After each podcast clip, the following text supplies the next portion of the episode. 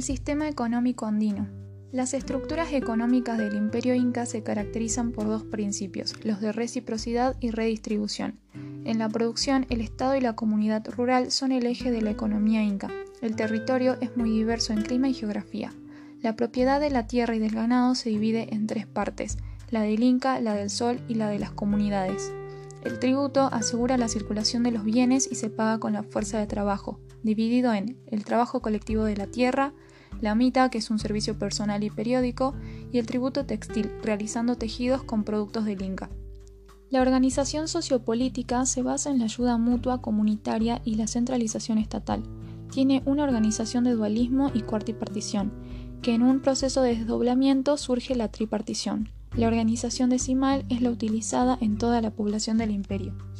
El concepto de reciprocidad se aplica a las relaciones entre individuos o grupos simétricos, donde los deberes económicos de uno implican los deberes de otros, en un intercambio mutuo de dones y contradones. El concepto de redistribución supone una jerarquía. Por una parte se aplica en grupos y por otra a un centro de coordinador. La vida económica es definida aquí por un doble movimiento, centrípeto y centrífugo agrupación en el centro de los productos y posterior difusión de aquellos aportados por los grupos hacia otros grupos. Podemos decir que en la sociedad inca la reciprocidad caracteriza la vida económica al nivel de las comunidades rurales y que la redistribución proviene de la organización estatal, hallándose encarnado el centro coordinador por el INGA. Pero la redistribución no se opone a la reciprocidad, sino que se inscribe en su prolongación y funda sobre ella su ideología. La economía inca no conoce la moneda, por lo general es el tributo debido al inca lo que se asegura la circulación de los bienes a través de todo el imperio, y el inca transfiere de una región a otra los bienes acumulados en sus graneros. Los campesinos no solo deben tributo al inca, sino también a toda la jerarquía de los curacas. El carácter esencial del tributo consiste en que los campesinos deben su fuerza de trabajo y no el producto a la tierra del Liu. Todos los curacas, desde el gobernador de provincia hasta el jefe de 100 hombres, son extensos de trabajo manual y tributo. Los artesanos tienen una categoría particular de tributarios, solo realizan su trabajo especializado y están libres de toda otra obligación. Existe similitud entre el tributo al Inca y el tributo al curaca. Para el campesino las obligaciones son de tres tipos. Primero el trabajo colectivo de la tierra. Los campos del Inca y de los curacas solo tienen valor si sus poseedores disponen de una fuerza de trabajo. Segundo, la mita servicio personal y periódico, el Estado recluta un cierto número de tributarios para el ejercicio y los grandes trabajos. Tercero, el tributo textil.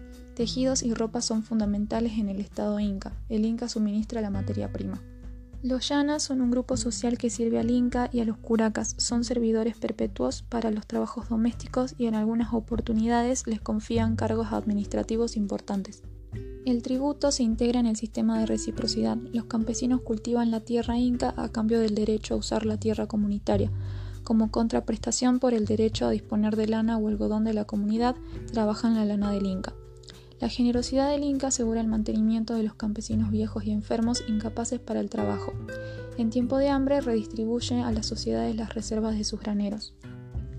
Los campesinos tienen así el sentimiento de participar en el consumo de los productos que entregan a título de tributo. Estamos en presencia de un doble sistema de dones y contradones. En este doble sistema hay centralización de los bienes por parte del Inca y redistribución de estos en el imperio. El tributo tiene una doble función.